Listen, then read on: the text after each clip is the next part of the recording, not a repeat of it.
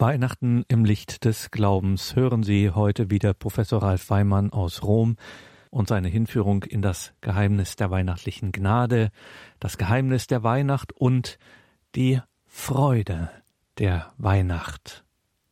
Die Freude der Weihnacht. Den Wert und die Bedeutung des Weihnachtsfests wird nur begreifen, wer versteht, was eigentlich gefeiert wird. Was würde es nützen, einen Schatz zu haben, wenn man nicht weiß, dass es ein Schatz ist? Dann würde man diesen bei der nächstbesten Gelegenheit vermutlich gegen etwas anderes eintauschen.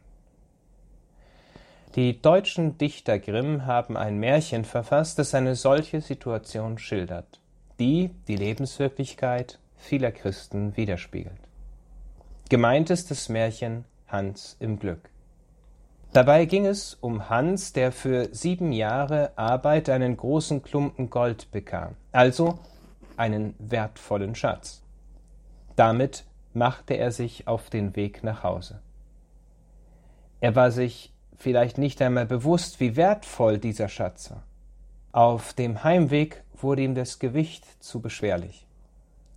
Er dachte sich, es wäre doch viel einfacher, wenn er auf einem Pferd nach Hause reiten konnte. So tauschte er das Gold zunächst gegen ein Pferd. Als er von dem Pferd flog, tauschte er das Pferd gegen eine Kuh, von der er sich köstliche Milch versprach. Schließlich tauschte er diese gegen einen Schleifstein und den warf er letztlich in einen Brunnen. Nun brauchte er nichts mehr zu tragen und war ganz glücklich, als er zu Hause ankam. Nicht wenigen Christen geht es im Hinblick auf das Weihnachtsgeheimnis heute ähnlich. Sie trugen in ihren Händen den Schatz des Glaubens, aber sie waren sich nicht bewusst, wie es der Apostel Paulus im zweiten Brief an die Korinther ausdrückte, dass sie diesen Schatz in zerbrechlichen Gefäßen tragen. Der Schatz des Glaubens öffnet die Tür zum ewigen Leben, und das feiern wir an Weihnachten. Doch anstelle sich dieser Freude, dieser Größe des Schatzes bewusst zu sein, begannen viele Christen nach bequemeren Wegen Ausschau zu halten. Anstelle diesen Schatz zu hegen und zu pflegen, anstelle sich darum zu kümmern, dass er im Bewusstsein bleibt, wie groß diese Freude ist und der Schatz, den wir haben, begannen sie ein moderneres, ein bequemeres, ein angepassteres Christentum sich zu wünschen. So haben sie den Schatz des Glaubens nach und nach gegen andere Dinge eingetauscht. Der Schatz ging verloren und am Ende hatte man fast nichts mehr in den Händen.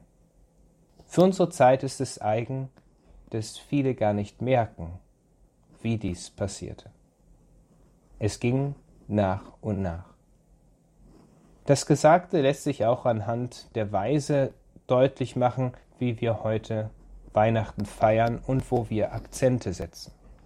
Früher ging dem Feste eine Zeit der Vorbereitung voraus, die eine kleine Fastenzeit darstellt. Der Empfang des Beichtsakraments vor Weihnachten gehörte ebenso zur Vorbereitung auf das Fest wie Novenen und andere Gebete. In der Christmette fehlte niemand, auch wenn sie Mitternacht gefeiert wurde und man gegebenenfalls zu Fuß durch Schnee und Eis zur Kirche ging. Weihnachten als Fest des Glaubens erhält seinen Wert und seine Bedeutung nur von Jesus Christus. Daraus ergab sich dann alles andere. Heute hat man diese Dinge oft umgedreht. Im Mittelpunkt stehen die Geschenke, die Familie, das gute Essen, Besuche, wenn es irgendwie geht, auch in der jetzigen Pandemie bei Freunden und dann vielleicht auch noch die heilige Messe. Dem Kriterium modern und bequem zu sein, hat man auch die Gottesdienste entsprechend angepasst, die sich nun nach den Vorstellungen der Gläubigen richten. Die Weihnachtsmesse sollte doch nach Möglichkeit auf 16 oder 17 Uhr verlegt werden, damit man nachher genug Zeit für das Essen und das gemütliche Miteinander hat. So geht es vielen Christen wie Hans im Glück. Sie haben nach und nach den Schatz des Glaubens, den Gott uns schenkt, gegen andere Dinge eingetauscht. Für den ersten Moment war man dankbar und erfreut, weil es behaglicher wurde. Doch diese Freude entpuppte sich als seine falsche Freude, denn sie vermag das Herz nicht zu füllen. Im Gegenteil. Was sich zunächst als angenehmer und etwas gemütlicher präsentierte, war in Wirklichkeit ein Trugschluss. Der Schatz des Glaubens begann zu zerrinnen. Das Geschenk unserer Erlösung, das uns an Weihnachten gemacht wird, wurde ausgetauscht durch Bequemlichkeiten. Diese Problematik wird besonders deutlich, wenn bedacht wird, dass niemand Jesus Christus nachfolgen kann, der nicht bereit ist, sein Kreuz zu tragen. Von Bequemlichkeit steht in der Heiligen Schrift nichts. Im Gegenteil. Mittelmäßigkeit wird mit harten Worten verurteilt, so in der Offenbarung des Johannes im dritten Kapitel, Vers 15. Mehr noch, wer das Kreuz ausklammert oder ablegt, wer einen Glauben nach eigenen Kriterien fabriziert, der hat den Schatz des Glaubens meist schon verloren. All dies wird auch deutlich im Hinblick auf die Geburt Jesu Christi. Sie war keinesfalls ein nettes, gemütliches Fest, Vielmehr kam der Herr und Erlöser in einem Stall zur Welt, weil, so heißt es im Lukas-Evangelium im zweiten Kapitel, Vers 7, in der Herberge kein Platz für sie war. Das Kreuz fehlte selbst zu Beginn nicht. Das Gleiche gilt heute. Wer also Jesus Christus nachfolgen will, wer zur Krippe gelangen möchte, wer ihm begegnen möchte, der muss sein Kreuz auf sich nehmen. Dann und erst dann wird er zur Krippe gelangen und Gott finden. Wenn wir hingegen alles, was uns fordert, durch bequemere Dinge eintauschen, dann stehen wir bald mit leeren Händen da, so wie Hans im Glück. Weihnachten ist der Beginn unserer Erlösung. Und dieser Schatz soll uns zuteil werden. Es liegt an uns daran, teilzuhaben, ihn zu bewahren, selbst dann, wenn es uns etwas kostet, wenn es nicht einfach ist. Wer dazu bereit ist, der wird an der Krippe innerlich erfüllt. Der erfährt wahre Freude, die nur Gott zu geben vermag. Damit werden sich die Ausführungen dieses Vortrags beschäftigen. Ich komme zu einem ersten Punkt und betrachte das Geheimnis der Weihnacht aus der Perspektive des Evangelisten Johannes. Das Johannesevangelium spricht von der Weihnacht auf andere Weise als die Evangelien nach Lukas und Matthäus. Der Evangelist, der am Herzen des Herrn ruhte und eine tiefe Erkenntnis Gottes hatte, legt den Akzent auf die Gottheit Jesu Christi bei seinen Schilderungen. Der allmächtige Gott, der Schöpfer des Himmels und der Erde, er wird Mensch. Der Evangelist Johannes wird als Adler symbolisiert. Denn wie ein Adler war es ihm eigen, sehr tiefe Einblicke in das göttliche Geheimnis zu erhalten.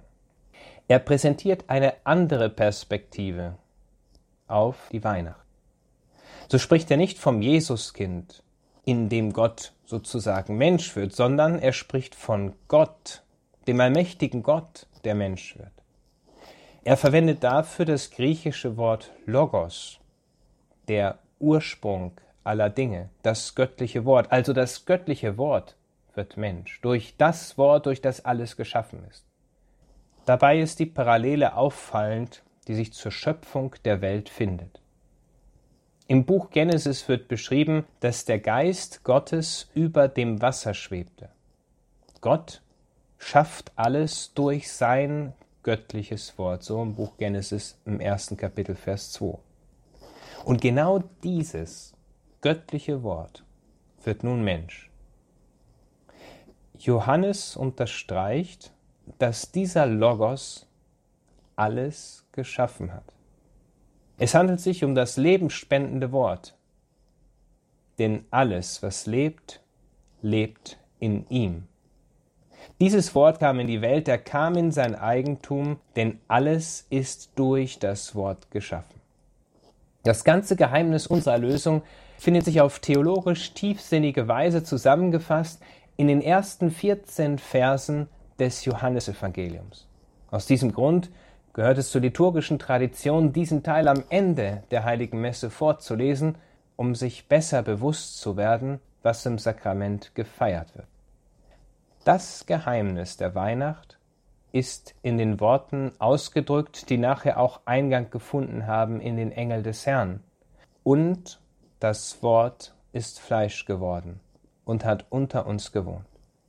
Und wir haben seine Herrlichkeit geschaut, die Herrlichkeit des einzigen Sohnes vom Vater voll Gnade und Wahrheit. Zu diesen Worten kniet sich der Priester nieder. Damit wird zum Ausdruck gebracht, dass Gott Mensch wird. Das göttliche Wort nimmt Wohnung unter uns, um uns zu erlösen. Dies hat der Philipperbrief wie folgt ausgedrückt. Er entäußerte sich und wurde wie ein Sklave und den Menschen gleich. Damit wird deutlich, worum es an Weihnachten eigentlich geht. Der Schatz, der uns im Glauben zugänglich wird, ist unermesslich. Gott selbst. Daher spricht die Kirche mit Recht von einer frohen Botschaft. Denn der allmächtige Gott wird Mensch, um uns Menschen zu sich zu erheben. Damit wird uns der Sinn des Lebens geschenkt, den wir weder zu erfinden brauchen noch machen müssen. Gott offenbart den Sinn des Lebens, der schlicht und einfach darin besteht, sein Eigentum zu werden.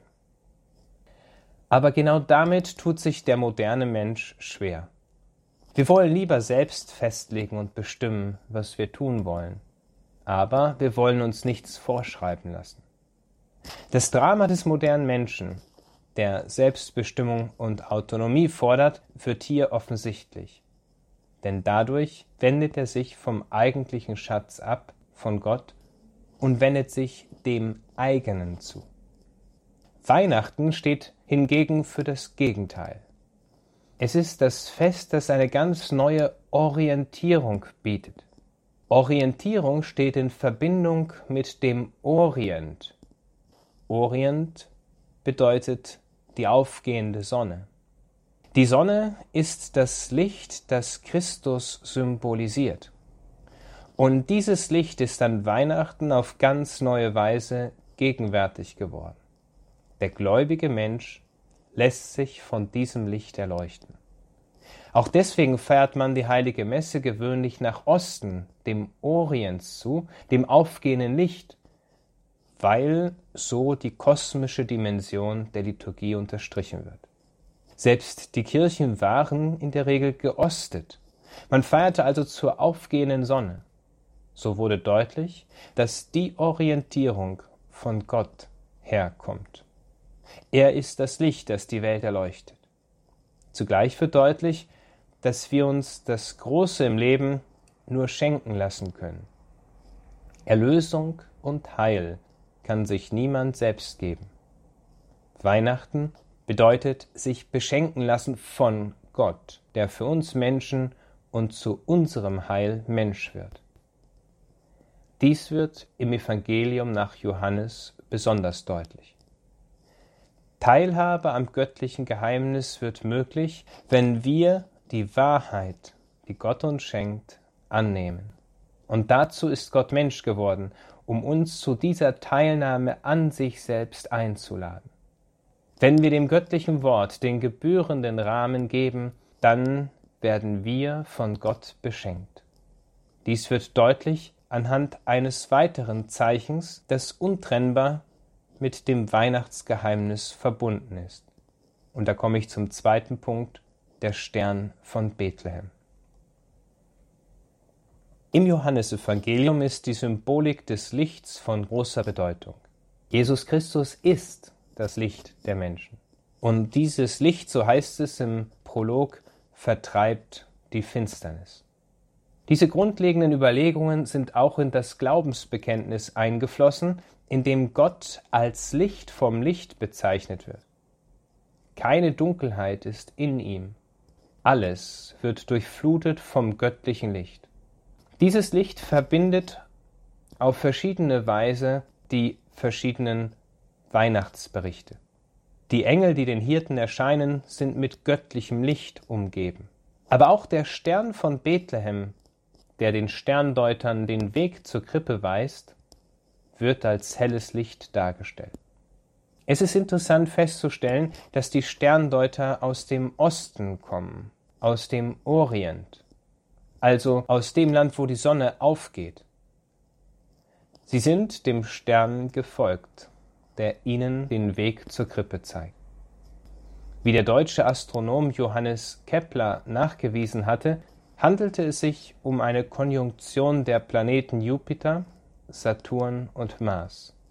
Sie bildeten zusammen einen hellen Stern, der für lange Zeit sichtbar gewesen war.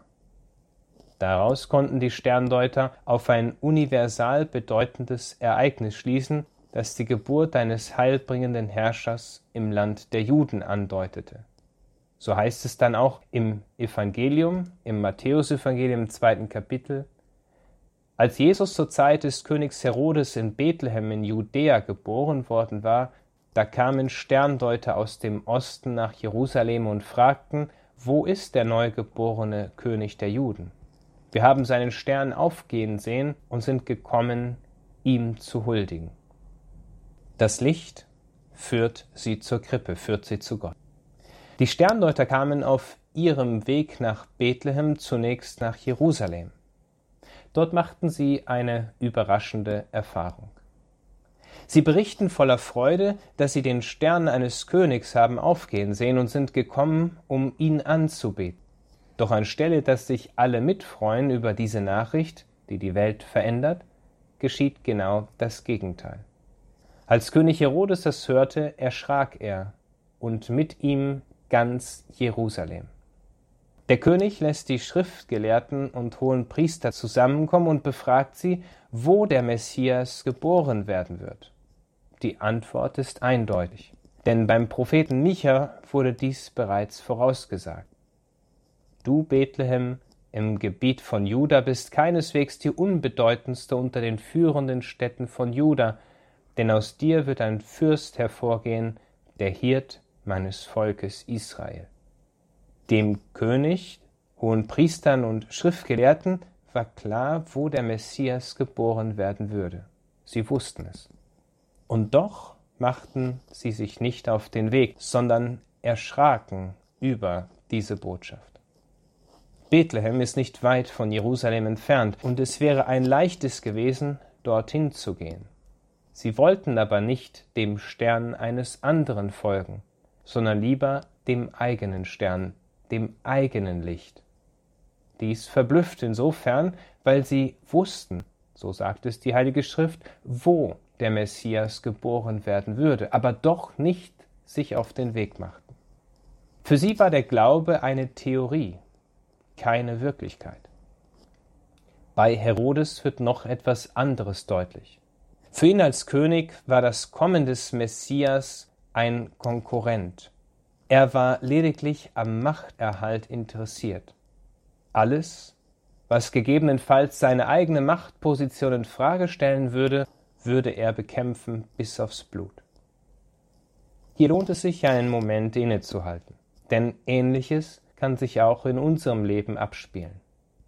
Auch wir wissen, dass Jesus Christus der Erlöser und Messias ist. Wer ihn anerkennt orientiert sich nach ihm. Sein Leben dreht sich folglich nicht nach eigenem Befinden, sondern nach dem göttlichen Gebot. Dabei kann man Jesus Christus auch als Konkurrent sehen, durch den unsere Freiheit, unsere Unabhängigkeit eingeschränkt wird. Man will sich ihm nicht unterordnen, nicht nach seinen Geboten leben. Herodes war so ein Mensch. Er wollte keine anderen Herrscher neben sich dulden so wies er den zurück, der auch ihm Erlösung gebracht hätte. So etwas sollte uns nicht passieren. Daher ist es immer wichtig, dem Stern zu folgen, der uns in Jesus Christus vorangeht. Das göttliche Licht erleuchtet, während das eigene uns beschränkt und begrenzt. Die Sterndeuter zeigen, worauf es wirklich ankommt. Sie wussten nicht aus der Schrift, wo der Messias geboren werden würde, und doch folgten sie seinem Licht, und doch gelangten sie an das Ziel. Sie haben den Stern des Messias aufgehen sehen und sind gekommen, um ihm nachzufolgen. So lassen sich fünf Dimensionen ausmachen, die einen geistigen Weg zur Krippe aufzeigen. Zunächst bekräftigen die Sterndeuter, dass sie seinen Stern aufgehen sahen. Sie folgen nicht dem eigenen Willen, sondern seinem Licht. Sie waren Menschen der Wissenschaft und beobachteten die Sternenkonstellation und zogen daraus die richtigen Schlüsse. Sie blieben aber nicht nur bei der Theorie stehen, sondern machten sich auf den Weg, um den Messias zu finden. Ihre Wissenschaft stand im Dienst einer höheren Wahrheit, auf die hin jede wahre Wissenschaft offen sein muss. Dies zeigt sich besonders deutlich, als sie nach Jerusalem, dem Ort der Offenbarung, kamen. Sie fragten, wo der Messias geboren werden würde. Vielleicht hätten sie auch mit eigenen Mitteln den Weg nach Bethlehem finden können. Doch fragten sie nach der Offenbarung. So treffen sich hier Glaube und Vernunft. Die Sterndeuter stützen sich auf beide, um seinem Stern zu folgen. Das Gesagte führt uns zu einem zweiten Aspekt.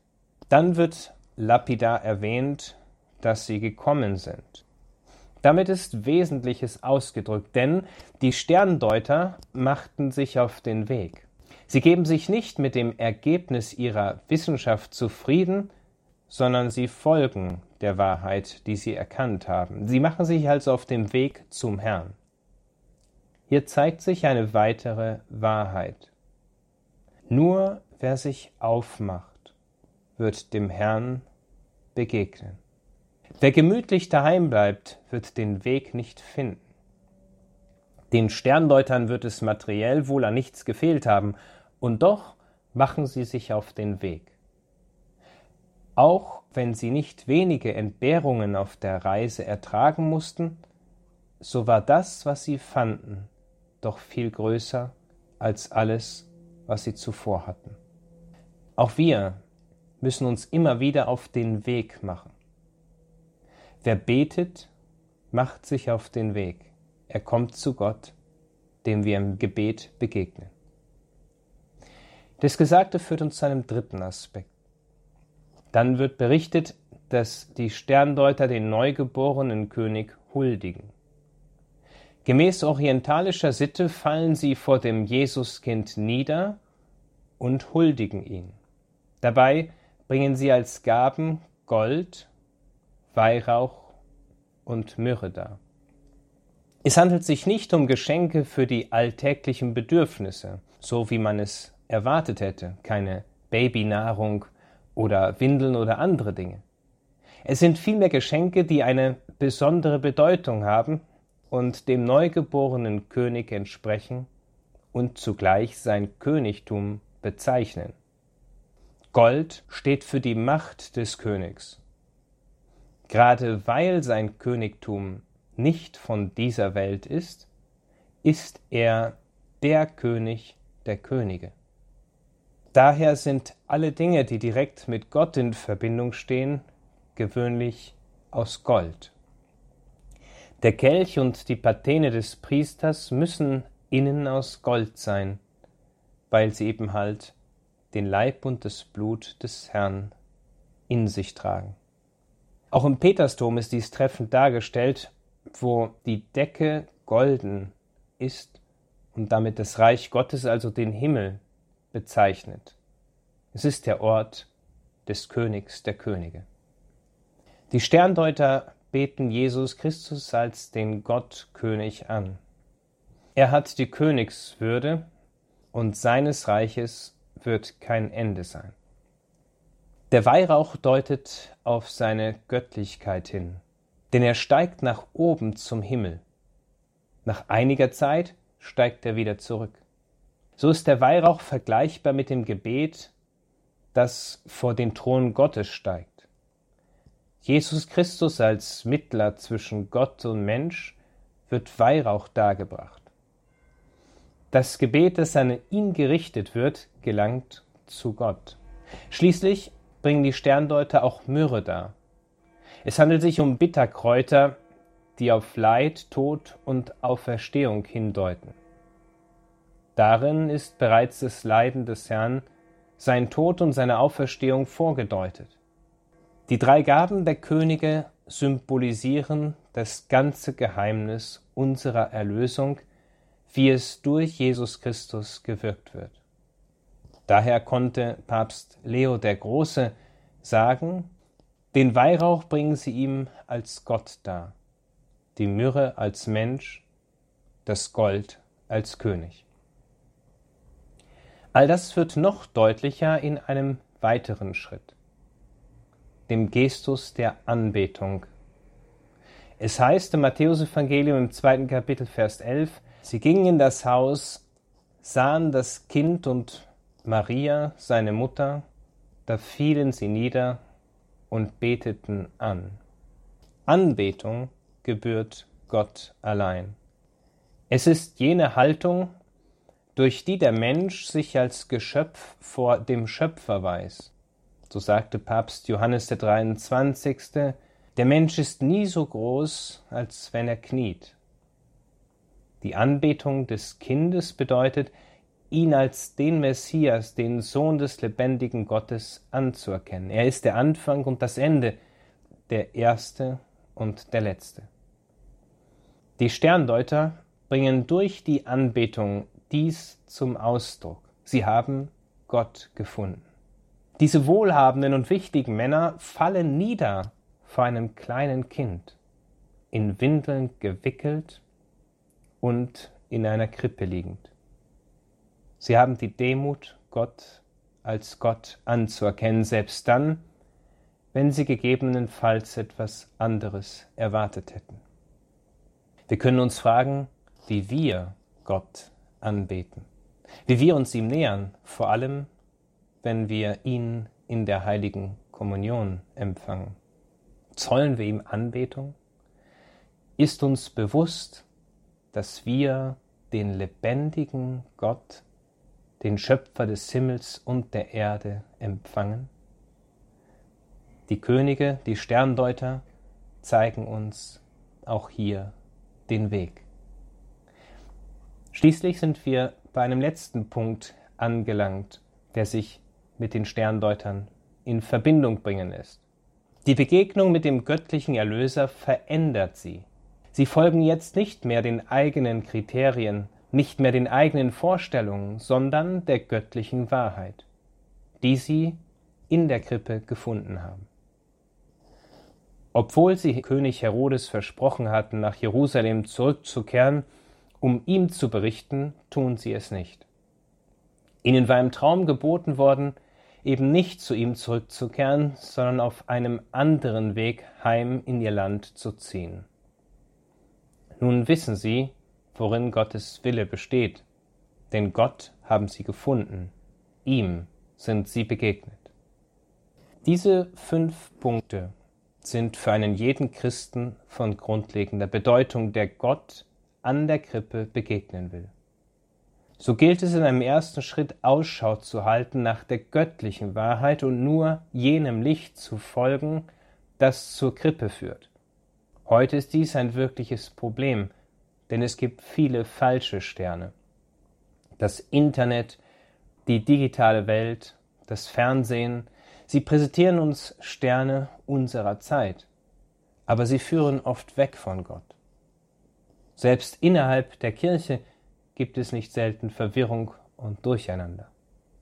Die Sterndeuter blieben dem Kriterien treu, nur dem Stern zu folgen, der zur göttlichen Wahrheit führt.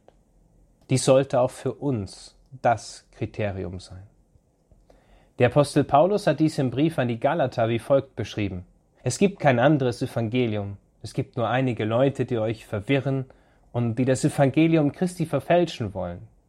Jedoch auch wenn wir selbst oder ein Engel vom Himmel euch ein anderes Evangelium verkünden als das, was wir verkündet haben, er sei verflucht. In der heutigen Zeit bietet der Katechismus der katholischen Kirche eine wichtige Orientierung, um eben dieser göttlichen Wahrheit zu folgen. Daneben gilt es auch, diese Wahrheit zu suchen und sich auf den Weg zu machen, um Gott zu folgen. Es geht nicht darum, bequem sitzen zu bleiben und es sich gut gehen zu lassen, sondern, dies zeigen die Sterndeuter, wer den Schatz des Lebens finden möchte, der muss sich auf den Weg zu Gott machen. Nicht nur einmal, sondern immer wieder, täglich. Zugleich sollten wir vor Gott nicht mit leeren Händen erscheinen. Die Sterndeuter huldigten dem Herrn und brachten ihre Gaben dar. Was bringen wir dem Herrn an Weihnachten dar? Worin besteht unsere Gabe? Erkennen wir ihn als unseren Gott, dem nur das Beste darzubringen ist? Das Beste und Größte, was wir ihm darbringen können, ist unsere ungeteilte Liebe. Sie zeigt sich in der Anbetung, durch die das Geschöpf seinen Schöpfer anerkennt.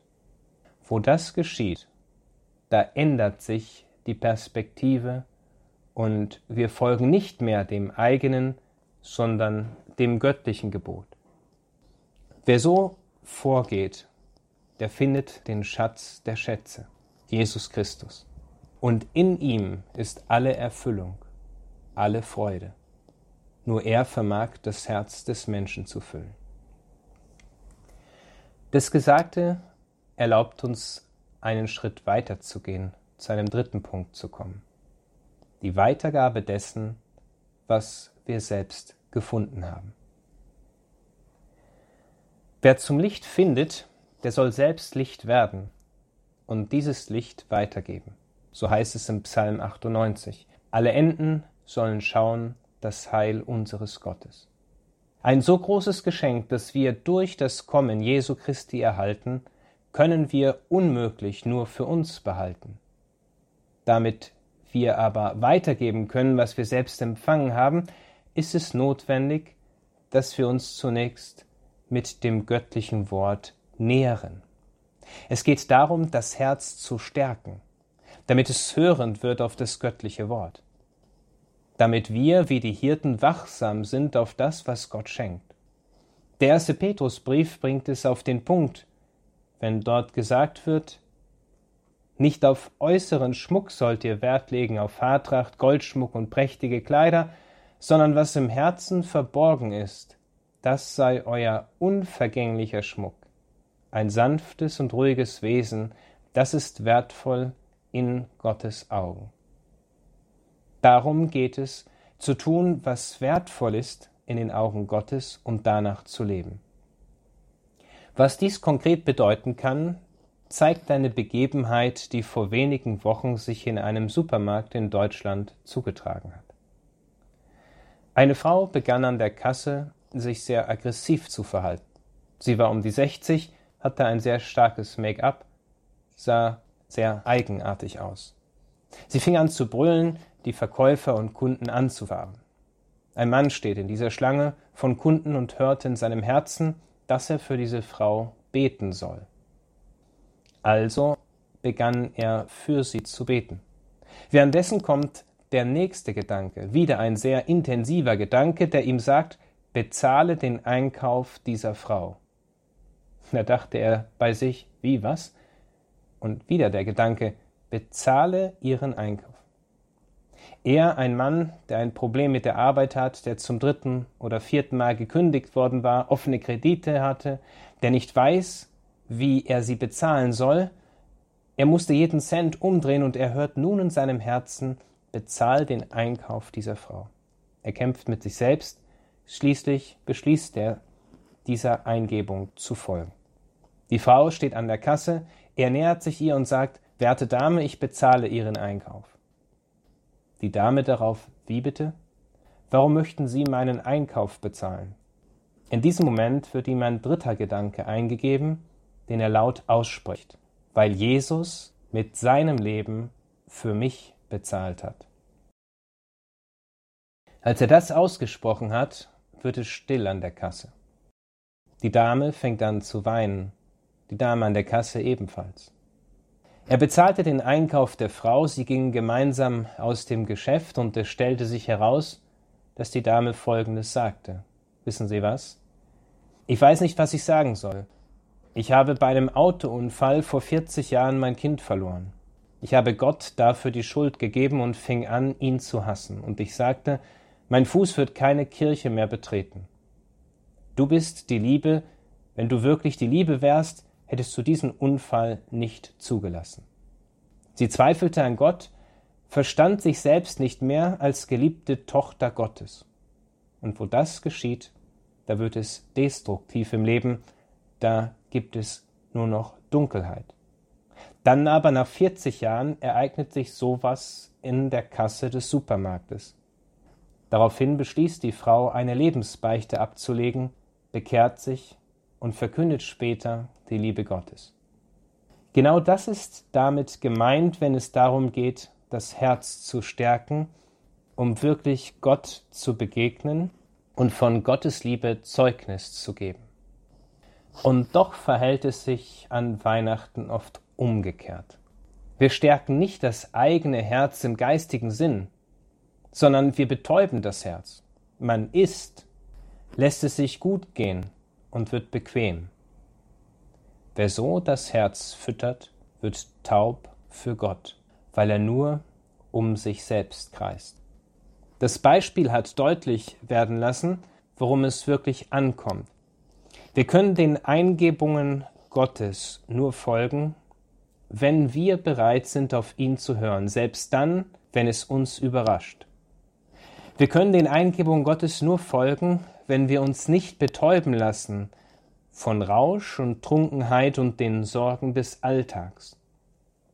Die Weihnachtsfreude wird erst dann groß und schön, wenn wir sie selbst weitergeben.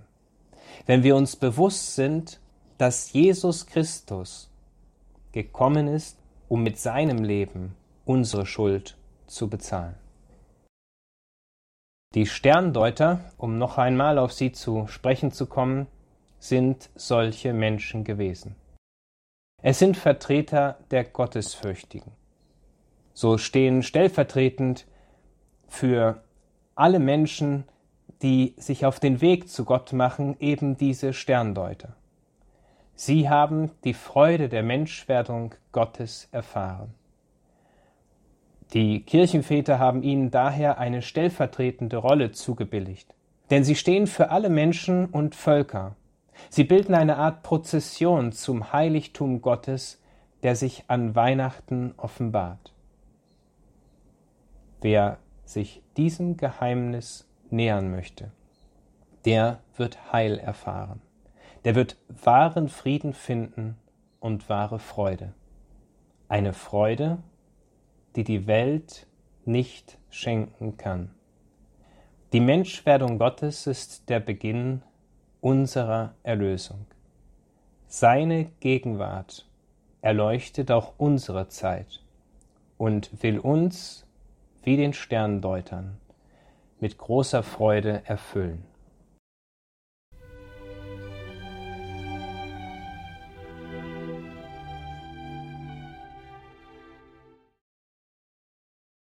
Das war der römische Theologe und Bioethiker Professor Dr. Dr. Ralf Weimann mit der dritten seiner weihnachtlichen Katechesen hier bei Radio Horeb. Es ging um die Freude der Weihnacht. Liebe Hörerinnen und Hörer, das kann man natürlich nachhören, auch die anderen Teile, wenn Sie die nicht gehört haben, in unserer Mediathek auf horeb.org. Teilen Sie das auch gerne in den sozialen Netzwerken machen Sie auf unsere Sendungen gern aufmerksam, sei es ganz persönlich im Gespräch oder sei es eben auch in Ihren Social-Media-Kanälen.